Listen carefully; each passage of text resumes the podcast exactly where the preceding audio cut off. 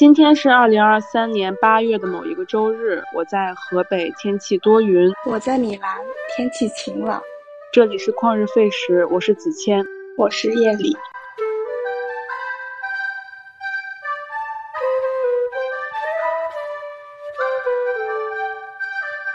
欢迎来到旷日费时的第一期费时客厅。费时客厅是一种流动沙龙的概念。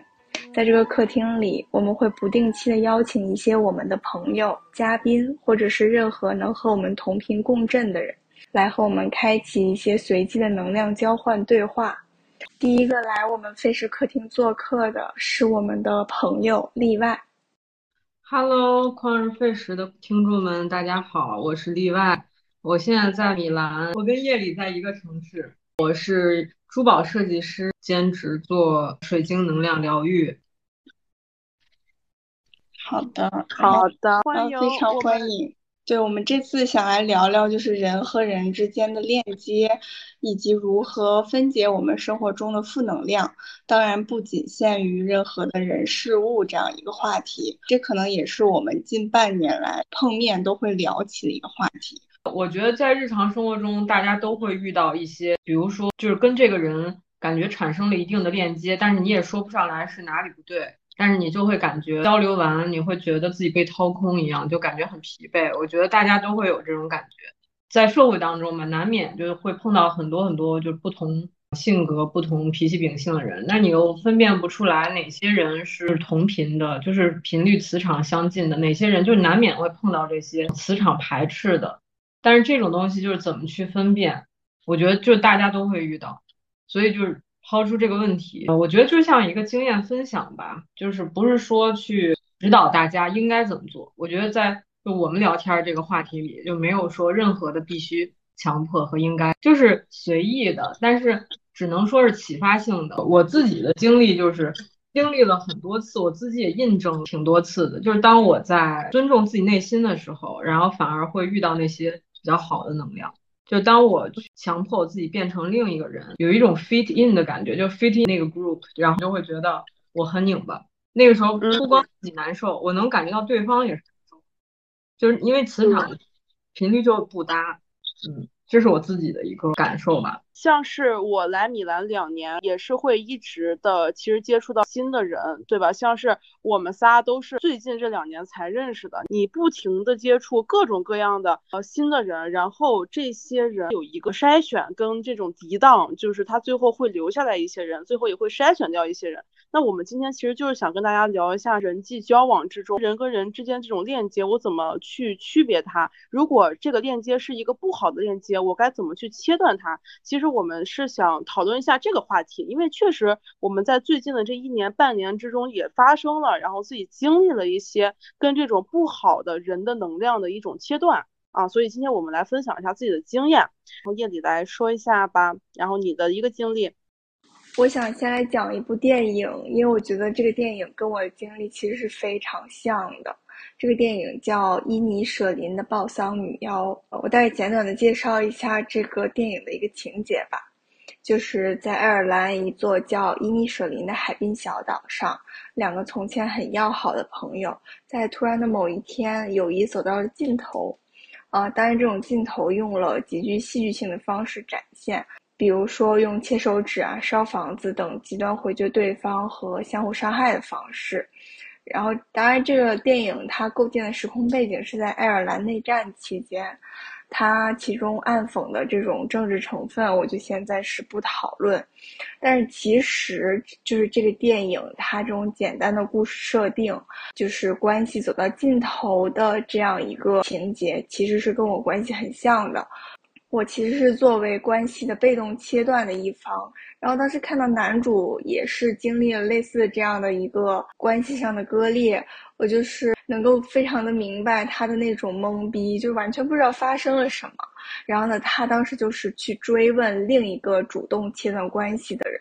他说他想寻求一个答案，我到底做错了什么，或者说是我们之间究竟发生了什么？然后那个人的回答是，你没有对我说什么。也没有对我做什么，我就是不喜欢你了。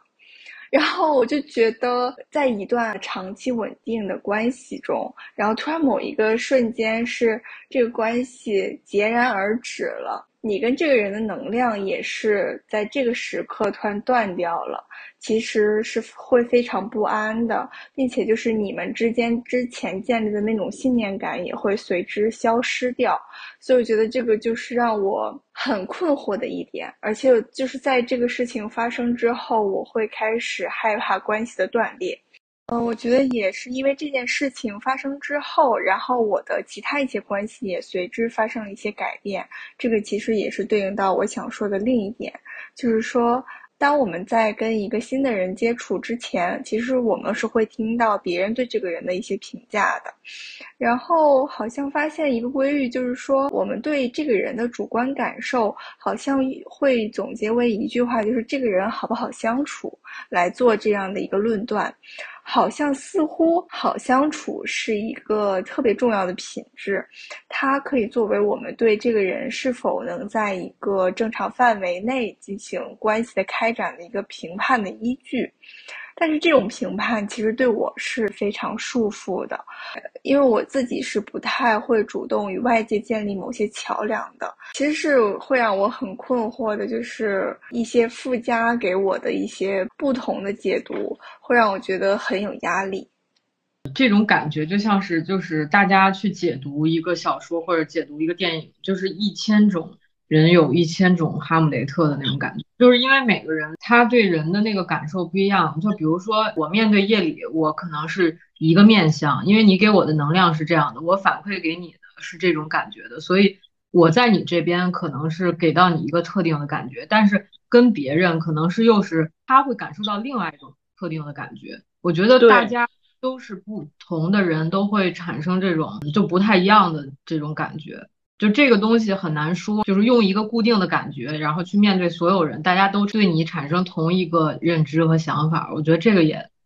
不太可能。我就会跟我自己说，就会要呃习以为常，听到不同的人对你产生不同的评价和声音，因为这个才是正常。对，就是好相处与不好相处，这只是你给他那一面的时候，他当下对你产生的一个印象，但是并不代表你就是自这这个印象并不能否定。就是你这个人是的，其实这个就取决于你们俩之间的这种能量场，其实就是酒逢知己千杯少，话不投机半句多，就道不同不相为谋，其实就是这样子的。你没办法让所有人都喜欢你，因为每个人他就是不一样的。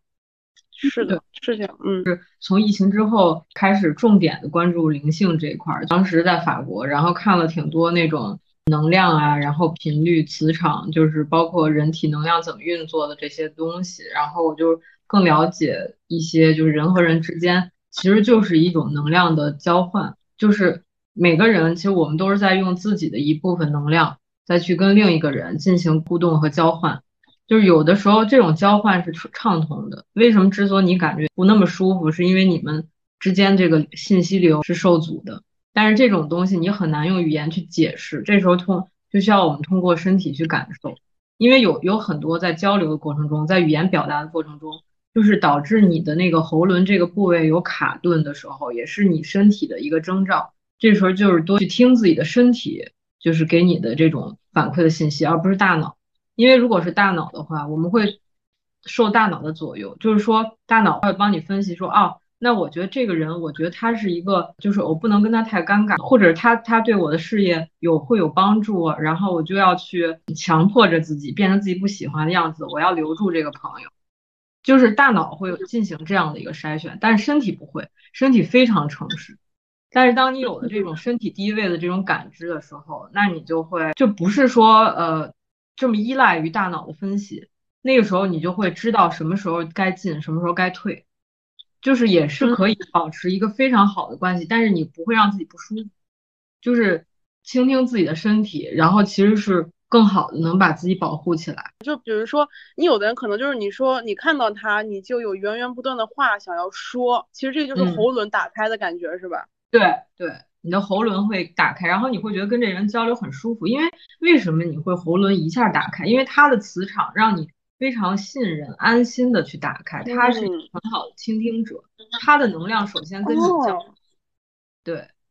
好神奇呀！哎，除了这个喉轮还有什么？就意大利语叫 b s t a c u 这边的能量疗愈学里面，他把这个叫 p s t a c u 开心果。就是当你这个脉轮有阻塞的时候，你也是因为它有一个前轮和后轮，你前轮是前面的磁场，是你怎么去对待这个世界，然后后面的那一部分如果有阻塞的话，是一些自省的东西，就是你自己，比如自卑或者自我认知，或者是自我怀疑，就会后面堵塞。就当你那个开心果轮这个位置就打开的时候，然后你是能接收到来自这个世界、来自这个周边、这周遭的环境给你的爱，所以这个时候你是非常信任你周围的环境的，你也就会把自己就很快就打开了，很快就就表现的很健谈，就有有些人就是很健谈。大概在哪个位置？喉轮的下面，心轮的上面一点点，它是一个喉轮跟心轮的过渡，所所以它很多能量。它很多脉脉轮的能量，它有一个相互的影响，就是交织的。它是喉轮和心轮的，是不是就是我们说的那种心口堵得慌的地方？那那个地方，就有的时候我会觉得我堵得慌，就这个地方堵得慌。对，就是说堵真的有可能，嗯，他有可能还是那种，就是你真的是心轮在堵。因为心轮如果是关闭的话，你没有办法接收到外界的一切，就你会觉得这个世界对你有敌意，就不是那么友善。这个是你心轮关闭了。但是我想每个人他不可能是完全关闭的，就是你如完全关闭，一点善意都感受不到的话，那就这个人表现的这种特性吧，就是很抑郁。心轮和 p s a q 这个脉轮，它在那个后面，就是后背这个位置，后脉轮堵塞的话，就会造成自己无法给予。就是我无法说出来我想说的，词不达意，我说出来的东西就会让人误会。然后再一个就是我没法表达爱，就是我没法跟人拉近距离。我怎么感受我这个是不是堵住了呀？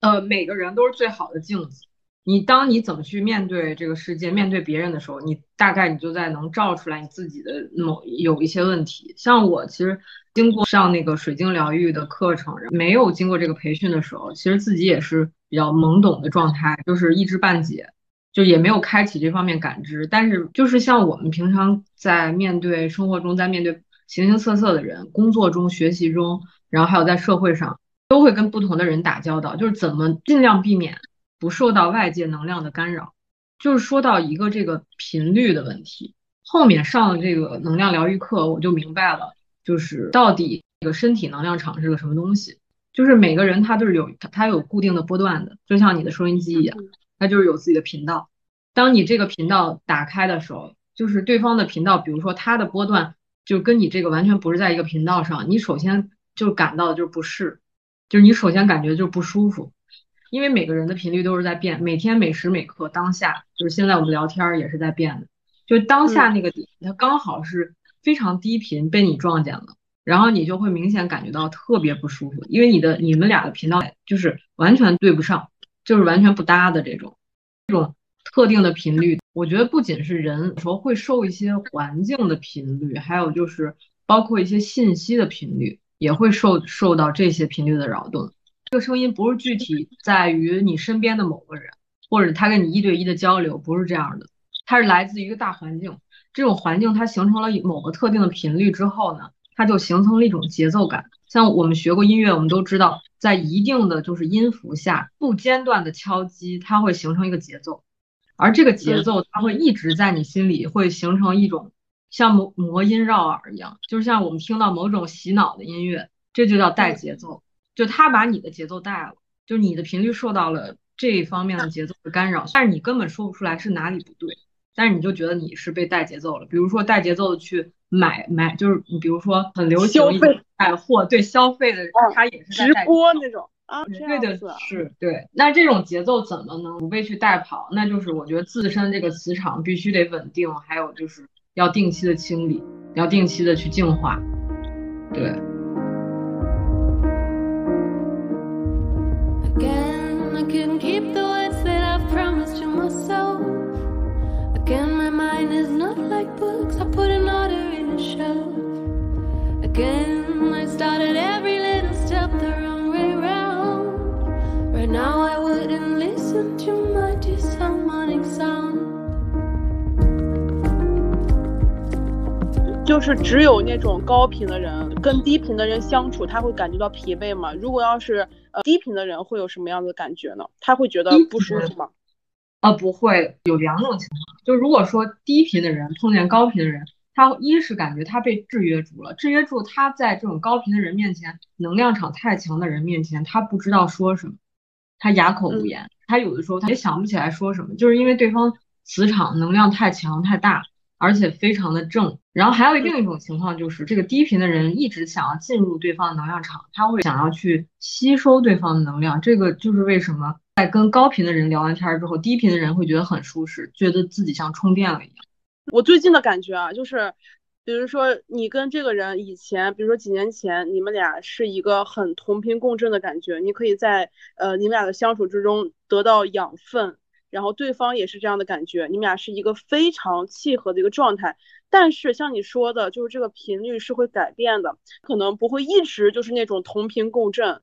就是我自己的一个感觉吧。然后因为最近我跟我有一个朋友相处的时候。我也不觉得他是一个低频的状态，反而他现在状态是一个特别好的一个状态。反而我是一个，我最近的状态是不好的。但是我跟他相处的时候，我会陷入非常大的一个内耗，我会特别的不舒服。所以我就是感受到了这一点。然后我现在想，就是先调整好自己的一个状态。其实这个我不知道怎么回事。你自己在状态不好的时候，你跟这种人接触，就是跟一些比较高频的人接触的时候，那你你的身体就会自动的想要去够他，就是想要去达到，就是跟他。一样的齐平的一个这样状态，但是你自己这边能量就是又不是说一下就能带起来的，那你自己在就是往上够的时候，你会觉得有一点疲倦，就疲惫是正常。疲惫，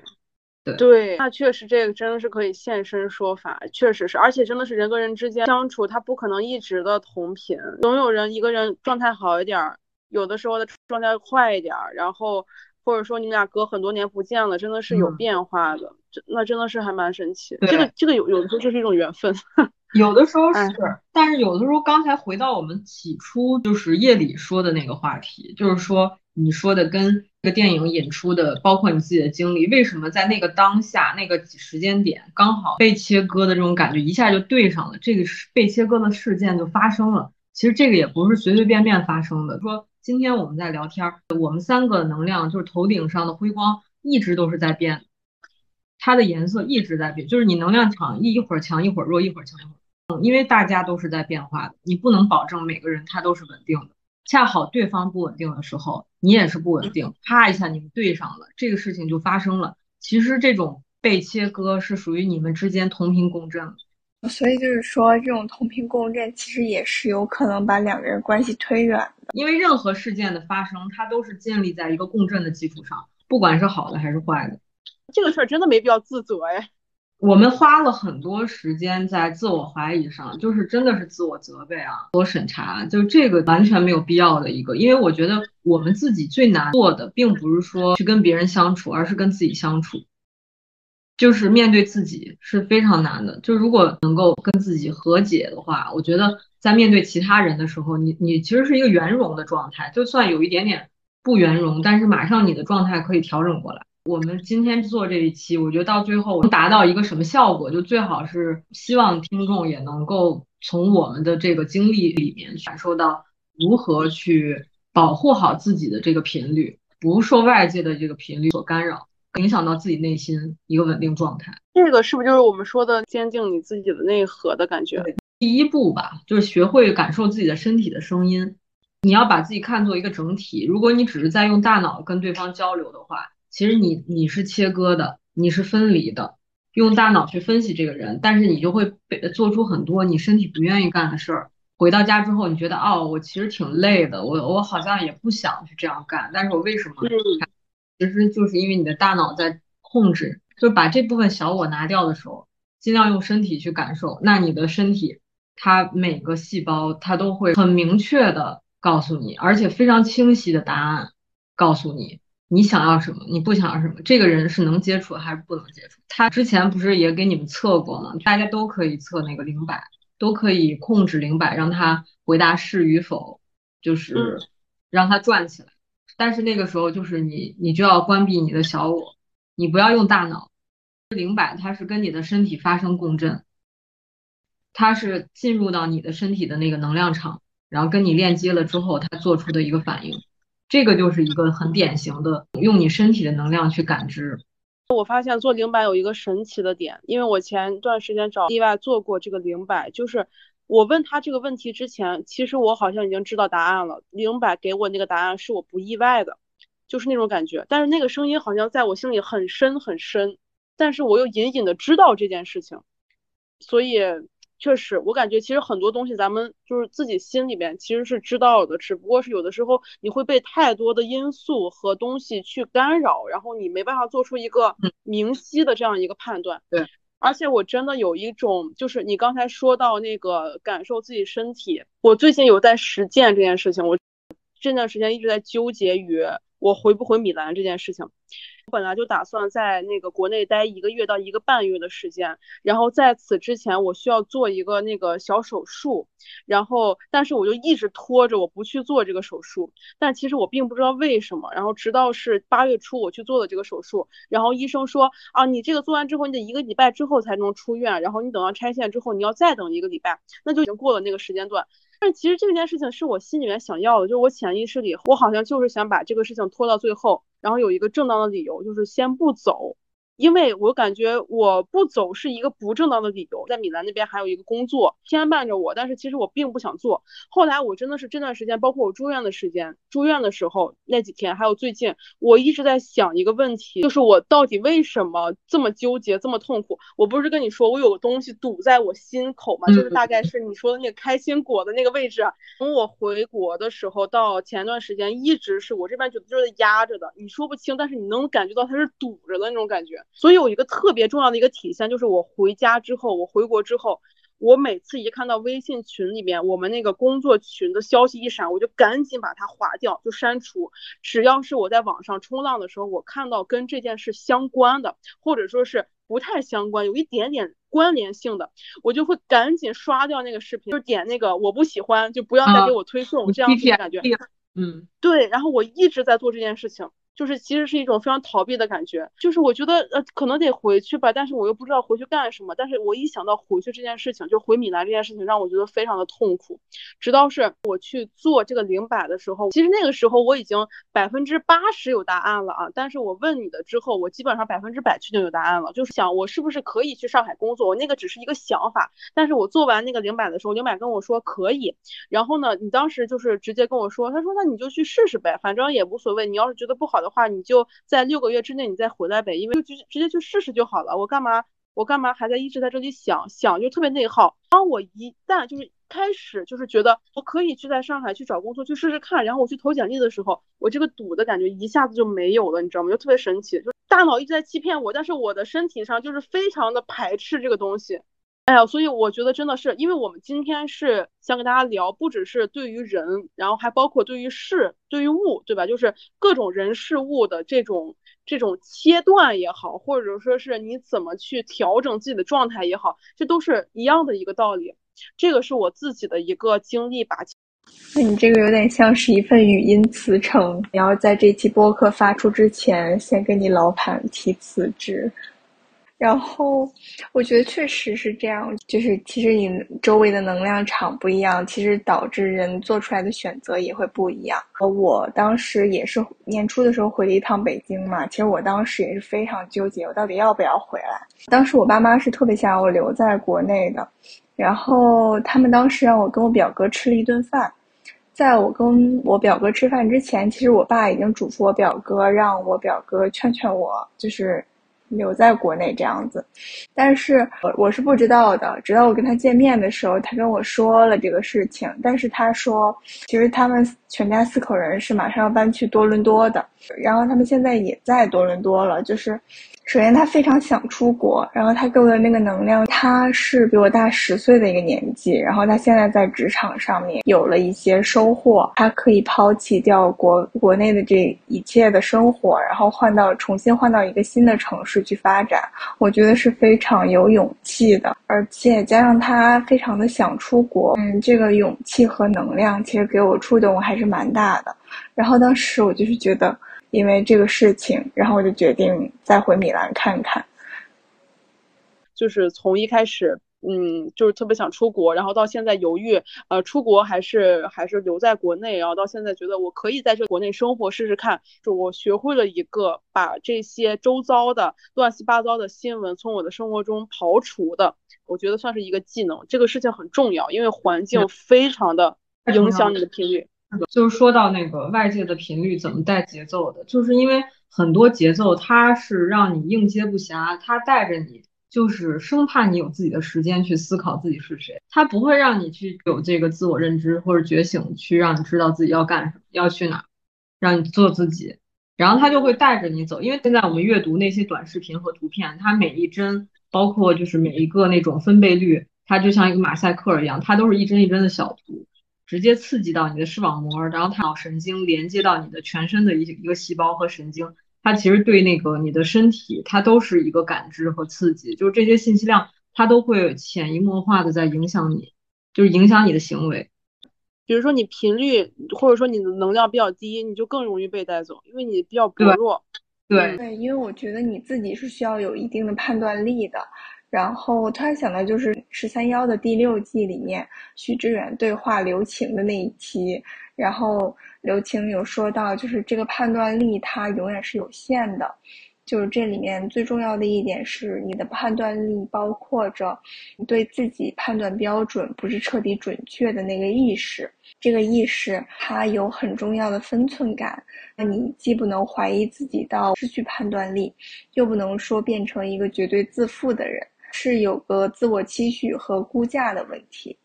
他像是在说，人像是一杯水，然后你有九成是水，然后其中的一成是永远倒不满的，就是你既能接收到很多给你的一些正向信息，但是你又能够抵御掉。一些就是负面的一些情绪，就是你可以永远保持住这个水是百分之九十的一个状态，你你的这种判断力会让你非常的自洽，很重要。其实探索自己是一个非常有挑战的、有难度，并且你要有这个勇气，把自己深陷于孤独，就是跟外界隔离。你还要敢于去面对不同反对你的声音，比如说就不理解的那些声。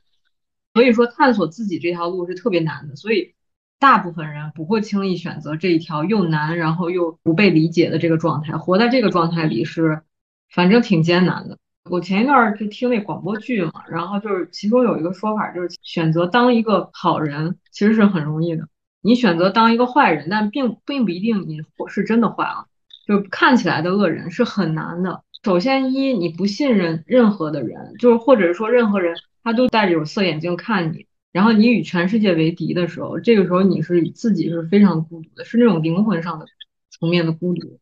可能有一些人他就成能成就一些事儿，然后那部分开心快乐的活在大众群体的人，可能就一辈子就是比较正常的过完这一生，没什么就是没什么起伏吧。对，之前的那个能量疗愈培训里面，当时那个 Regina 那个老师就那个奶奶就讲，她说其实指灵性和能量这块儿。就是要反着社会上现在流行的一些现象来的，就是反修，就是这种感觉，就是越是流行什么，越是倡导什么，那你就要从这这个里面跳脱出来，也就是有一点点逆流而上的那种感觉。但是在这个过程中，会有很多声音不理解的声音，就你会觉得自己其实，在修行就这条灵性之路上走得很孤独，就有的时候也会痛苦，因为很多人不理解你，不理解你这是在干什么。哎，为什么修行就一定要要反着？因为要对抗这种外界的诱惑，还有这种欲望。在大家都在干什么的时候，你可以选择清净内心，你可以不做这件事儿。但是当你不随大流的时候，肯定很多人会不理解，很多声音就觉得啊，他为什么这样？他为什么？就好像看起来好像很很自命不凡、自命清高一样的，但其实不是，这就是反修。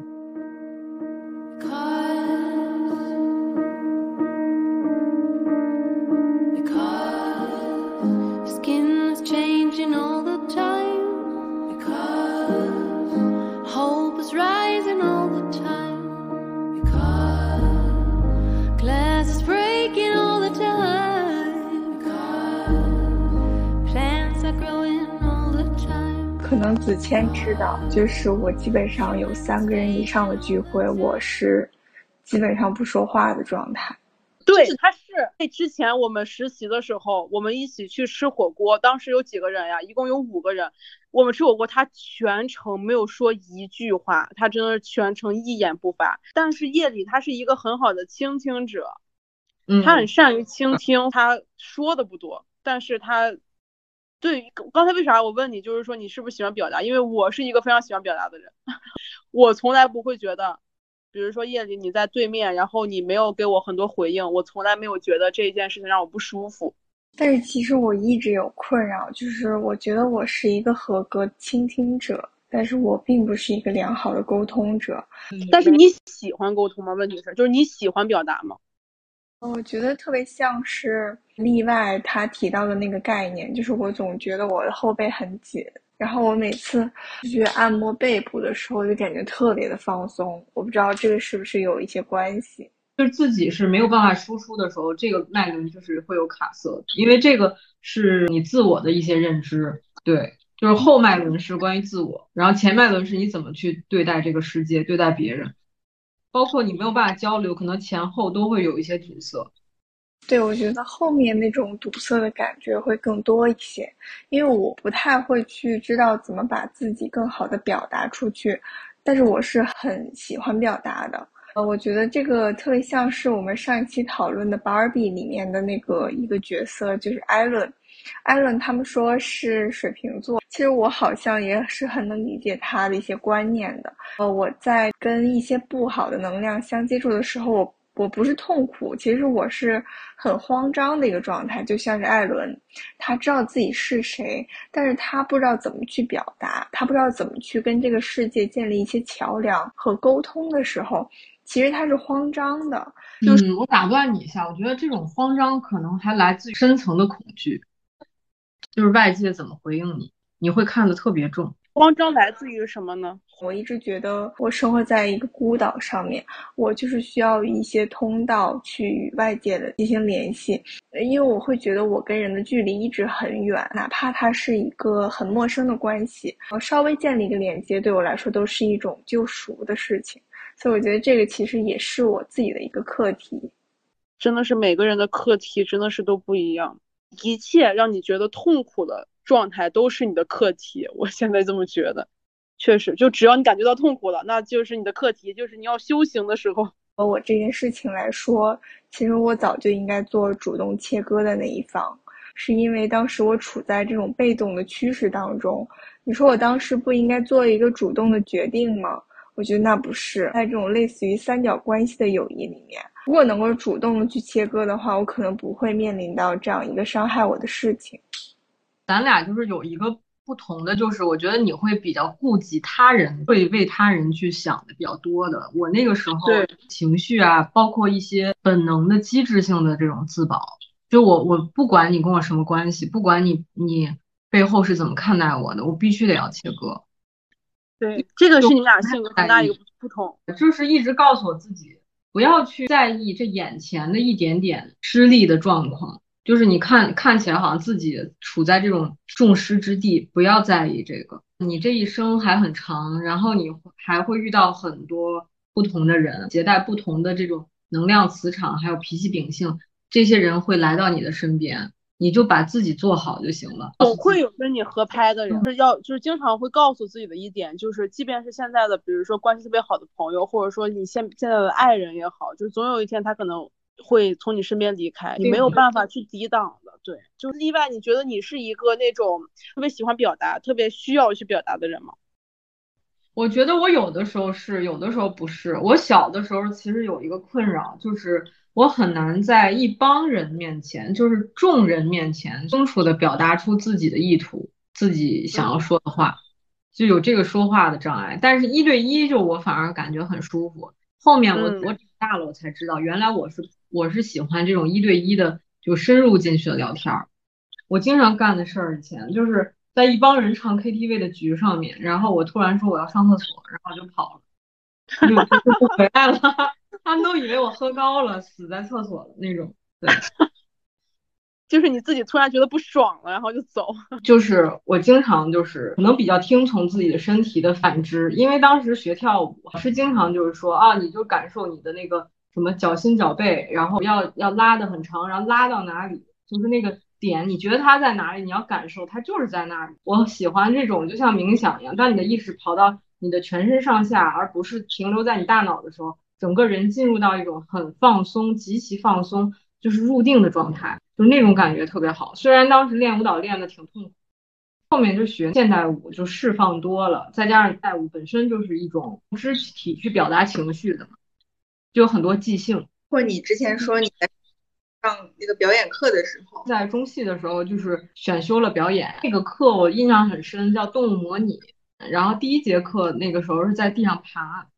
哦，释放 天性是吧？第一节课就是释放天性，你必须得在众人面前去做出你平常不会做的东西，而且去练习当一个狗，当一个老虎，它都不需要你通过脑子去思考，去你肢体自然的去就流露出来的是最棒的，是最好的。就你要思考这个东西怎么演，那你永远演不出来，就你这个东西就不自然，对。那我有一个类似的一个清理能量的方式吧。当我一个人在家的时候，如果我觉得负能量太多，我会大声的朗读，我会随便抓起一本书来，然后诵读它。我去年特别爱读的一本书是《卡拉马佐夫兄弟》。然后为什么喜欢读这本书呢？就是因为它里面有很多这种冗长的名字。我在在读的时候，其实我不太需要过脑子去读这个内容是什么。当我在一遍一遍读这个名字的时候，其实是一种释放。为什么他的文章里面有这么多重复的名字？其实据说是他当时是按字截稿，如果他的这些名字重复出现的话，他可能能够拿到更多的钱。但是。当我在不断的读这些名字的时候，我觉得对我来说是一种释放。但是我觉得他当时写的时候，就是他可能完全想不到，就过了这么多年以后，有人在他的书的时候，竟然是一个这样的一种形式，并且是在用他的作品自救。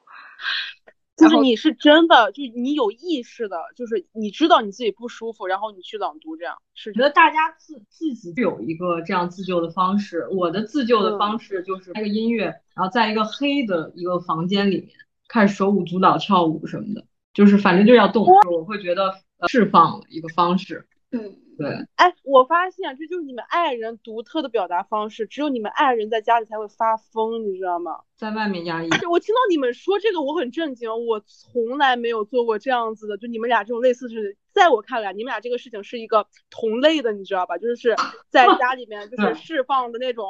有点表演型的感觉。你要是要这么说，就是我释放的方式就是跟别人聊天。就是其实我会读一整个章节，一直读到就是我有点大脑缺氧的那个状态，然后才会停下来。然后停下来以后，我就可以在就是这之后的一到两个小时之内，全神贯注的去干一些我非常重要的一些事情。所以那个是非常蓄能的一个状态，简直就是好像是故意编造出来的一样，有有一种戏剧效果，然后有一种表演的那种编造的感觉，我真的。这个书它也是讲的上个世纪的事情，然后也是挺抽离现实的吧。其实挺像是在读剧本的那种感觉。读剧本，嗯，一个人的对话，挺好。哦，好神奇！这个是你们跟你们自己的对话，这真的是只有爱人才会做出来的事情。我真的 I'm believable。真的吗？因为爱人在外面是很压抑的，他压抑了一部分自己真实的人格人格吧。你们真的很会跟自己相处，我只能说，你们真的很懂得跟自己相处。我特别享受于就是独处的那种感觉，因为沉浸于很多自己的时间，陶醉其中的那种。就是我有的时候觉得不需要什么人，不知道这种好不好。有些人会抑郁，但是我觉得我是应该永远不会抑郁。还有一个特别有效的方式就是一个人旅行。就我对我特别特别爱一个人去旅行，我特别爱。我也喜欢，这点有共识。我上个月底的时候自己一个人去了比利时，这个旅行其实是我一直期待的。我就是特别想去安特卫普这个城市，然后我也觉得它特别适合一个人旅行，就是一个人 city walk 这种。我为什么有这种感觉很充盈的感觉？就是我觉得我可以随意的调动我的时间，我想发生故事的地点，以及我怎么去支配我的金钱。我觉得它是一种个人完整性回归的状态。我当时就不太去想一些让我很消耗的事情。我可能之前也是一个人旅行过，但是是这一次，我觉得是精神最充沛的一次。